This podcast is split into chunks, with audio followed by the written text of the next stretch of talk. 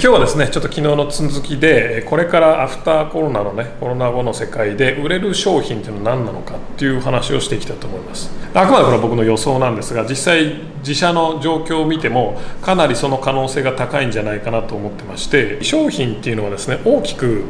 カテゴリー2つ分けるとありましてそれは何かっていうとはいこんにちは、えー、今日はですね会社のイベントがあるので会社からお送りしてるんですがこのように本来であればここに人がいっぱい来るはずなんだけどもいないと Zoom での開催ということになります。まあいいんだけど。はい。で今日はですねちょっと昨日の続きでこれからアフターコロナのねコロナ後の世界で売れる商品っていうのは何なのかっていう話をしていきたいと思います。えー、昨日あのアフターコロナの経営の3つのポイントっていうので、まあ、マーケティングとプロダクトとチームをちゃんと何ですかね新しい世界アフターコロナの新しい世界にフィットさせることが、まあ、重要ですよっていう話をしました。で今日はそのうちの一つである商品プロダクトですねをアフターコロナ今後新しい世界でどう何て言うかなフィットさせるというかどういったものが受けていくのかっていうお話をしていきたいと思います。あくまでこれは僕の予想なんですが実際自社の状況を見てもかなりその可能性が高いんじゃないかなと思ってまして、えー、結構僕は個人的にはそれにかけたいなというねこの下半期はそっち方向にガンといこうかなというふうに個人的にも思ってます。はいでそれは何かっていう話なんですけど商品ですね。でまず商品の話をする前に商品っていうのはですね大きくカテゴリー2つ分けるとありましてそれは何かっていうと、えー、物とサービスですね。プロダクトとサービスね。で、えー、物とサービスっていうのがあるわけですけども物とサービスってまあものすごい違いがあるわけですよ。作り方もそうだし売り方もそうだしそれを売ってる経営方法とかも全然違うわけですね。特徴が本当に全然違う。例えば物っていうのは何かっていうとこういうティッシュとか椅子とかこれ撮ってるカメラとかマイクとかもそうなんですけども、うん、これが物ですよね。で物の特徴は何かっていうと、まあ、いくらでも複製できるっていうことですね。いくらでも複製できる。だからこのカメラを100万個作ろうと思えば余裕で作れますし需要があればね。需要とお金があれば。椅子を1000万個作ろう、ね、ティッシュを1億箱作ろう。余裕でできますよねお金とそのなんだ、えーと、需要があればね、うん、だけどサービスっていうのはそんなことできないですよね。サービスっていうのは何かっていうと例えばトレジム行ってトレーニングするとかね。あの僕も言ってますけどもそのパーソナルトレーニングするとかあるいはマッサージをしてもらうとか。これがサービスじゃないですか、ね、でそういったサービスっておこれ売れるぞと、ね、じゃあ1000万個作ろうぜって。無理ですよね。あの自分が通ってるフィットネス ジムにこれ絶対お客さん100万人ぐらいに売れるから100万人分のあのサービス提供してくださいって言ってみてください。100%無理ですから。ね、うん、要するにサービスっていうのは人間が提供するものなのであの複製が簡単にできないわけですよ。人雇えばいいやんっていう話なんだけども人もそんな簡単に雇えないし雇ってからそのサービスレベルを維持するために何年間もトレーニングする必要がありますよね。だからサービスっていうのはなかなかあのあの広がりにくいしコピーできない。でも一方で物を売るのとサービスするのどっちが簡単かっていうとサービスする方が実は簡単なんですね。なんでかっていうとサービスは人間が提供するものなのであの単純に言うと相手に合わせることができるわけです、例えばトレーニングをしたいと。ね、えーまあ、あるいは腰が痛い、ね、あのマッサージ行くと。や今日はどこが調子があるですか、ね、いやちょっと腰が痛いんですよね。じゃあ腰を重点的にしましょう。っていう話じゃないですか。だからあの相手に合わせてちょっと変えることができるわけですよ。なのであの売りやすいんですよね、うん、一方物っていうのは相手に合わせて変えることできないですよね。僕さこう鼻がこうなんとかなこう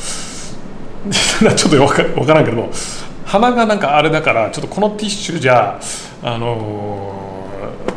鼻のなんかなんていうのこう荒れると。ね。だからちょっと荒れないようなティッシュにしてくれとかできないじゃないですか。あるいはこういったマイクとかもね。こういうマイクとかもあのなんだ。僕はこのマイクがとの距離が遠いからもうちょもうちょっと高度の長いなんか近いやつが欲しいとか、まあ、延長コード買えばいいんですけどその場合は。そうじゃなくてなんかそういうこっちのニーズをと取ってくれないですよね。僕がその買い手であるね、えー、人間がこういった問題を抱えてるけどもこのものはその問題に合わせて合わせてくれないじゃないですか個別に、ね、サービスっていうのは個別性があるので一つ一つに合わせてくれるんですよ、まあ、コンサルティングとはもう分かりやすい例だと思うんですけどもコンサルティングなんて要はその会社の問題によって合わせるじゃないですか。だけどもそうですね。あの本。ね、えー、例えばウェブで売り上げ上げる方法とかそういう本があったとします。それ会社の問題に全く合わせてくれないですよね、うん、なので一般的にサービスの方がやっぱ圧倒的に売りやすいんですよ、ね、で現状そのコロナでダメージ受けてるのはほぼほぼサービスなんですよね。だってなんでかっていうと物は単純な話ネットで売りゃいいだけの話通販すりゃいいだけの話なんでそんなに問題ないわけですよ。だから物を売ってる会社っていうのはそんな困ってないと。むしろ儲かったりしてると。だけどもきついのはサービス売ってる会社なんですよね。サービスはあのネットに載せることができないのであのもう緊急事態とかなったり人が外出なくなったらもう終わっちゃうわけですよね。ところがところがここで急に生まれてきたのがそのサービスをネットに載せる要はサービスのデジタル化っていうのが急激に起きてきてるわけですね。サービスのデジタル化なんぞやっていう話なんですけど要はまあうちの事業なんか考えてもらうと分かると思いますけどもこういった感じで本来はここでね、えー、リアルのサービスをしたかったです。ね。スクールとか、ね、セミナーとかそういうサービスをしたかったわけです。だけどもできなくなっちゃった、ね、コロナできなくなっちゃった。だから今 Zoom で提供してるビデオで提供してるっていうことをやってるじゃないですか、ね、そうすると要はサービスがデジタル化したっていうことなんですよね。例えばパーソナルトレーニングとかもそうだと思います。パーソナルトレーニングもお店に来てもらうことね。あのスタジオに来てもらうことできなくなった。だから Zoom で提供しようとか、ね、ライブ配信で提供しようっていうことになっていくわけですね。それが要はサービスのデジタル化っていうことです。このサービスのデジタル化っていうのが急激にこの数ヶ月起きてこれは今後も起き続けるだろうなっていうふうにえ、思うわけですね、まあ、実際うちなんかもそのデジタル化したサービスの売り上げがものすごく上がりましたしあのー、なんだフィットネスとかでも、まあ、いろんな業界あると思うんですけどもデジタル化できるんだったらめちゃくちゃチャンスなわけですよ、うん、だってあのコスト下がって売り上げ上がりますからね。サービスって大体ほとんど原価人件費なんで1人頭の売り上げがいくらかっていうのがそこが勝負なわけですけどもさっき言ったようにサービスの特性は複製できないっていうのがきつかったわけですよね。ところがデジタルサービスに移行することができればいくらでも複製できるわけです。で地理的なロケーション的なねこう制約もなくなるわけです。だから今まで例えば1対1で1時間1万円もらってたトレーナーが1対20でね、あるいは1対10で1時間5000円とかでいけるわけですよね。そうするとねあの1時間1万円でしょ？前者は。で後者はデジタル化すると、えー、1時間まあ例えば10人の5000円だとして5万円。5倍ですよ、売上5倍上がってコスト一緒、ね、めちゃくちゃ 利益率上がるじゃないですか。まあそんな感じでこういった新しいこうデジタルサービスっていう分野が今後生まれていって大きなこう、まあ、産業という産業までいくかどうか分かんないけども、まあ、大きなあの主流になっていくと思うんですね。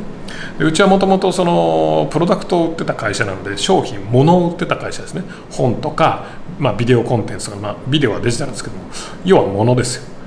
物を売ってた会社からあのサービスを売る会社に移行しないといけないなっていうのを2年前ぐらいから思ってましてでそれでこういうスクールとかねやりだそうというようなところがあったんですけどもただ今回のコロナでやっぱりリアルのサービスじゃなくてそういうデジタルサービスって新しいのが生まれてでそこでの何ていうんですかね広がりっていうのがめちゃめちゃ大きいなっていうふうに感じてます。なのでまあこれを見てる皆さんもいかに自分のサービスをデジタル化できるか。大体まあ中小企業のほとんどの方ってサービス業なんですよね、うん、個別のサービスを提供しているケースがほとんどなので物を売ってるっていうのはあんままあレアケース。まあそもそも物を売ってる人は別にコロナ関係ないからいいんだけど。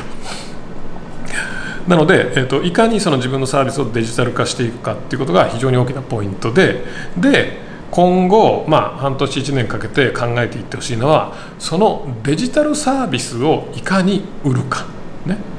でデジタルサービスをいかに提供していくか。デジタルサービスをいかに作っていくかっていうことにこう注力してまあ、すぐに今日明日何かするっていう話じゃないと思うんですけども今後その会社の方向性として考えてみるとすごくいいんじゃないかなっていう話です。まああのこれはもう現場で社長業やってる僕のその直感というか、まあ、でいろんなデータを見て社会の流れを見た上であこうなるだろうなっていうようなところなのであくまで予測に過ぎません。ただ間違いないと思うんだけどね。絶対広がると思うし。でそこであのまだみんな気づいてない人も多いと思うんでなかなか新しいことにねチャレンジする人って少ないので。そこで一気にパンっていっちゃうとなかなかいいと思いますよ。はい、というわけであのあと1時間ぐらい。あ30分か。であのデジタルイベントが始まるんでまた来週。最後までご覧いただいてありがとうございます。いいねチャンネル登録をよろしくお願いいたします。レスポンスチャンネルでは今質問を受け付けております。コロナに関することやビジネスマーケティングのことなどあなたの質問をレスポンスチャンネルでお答えさせていただきます。質問は概要欄からお願いいたします。あなたの質問お待ちしております。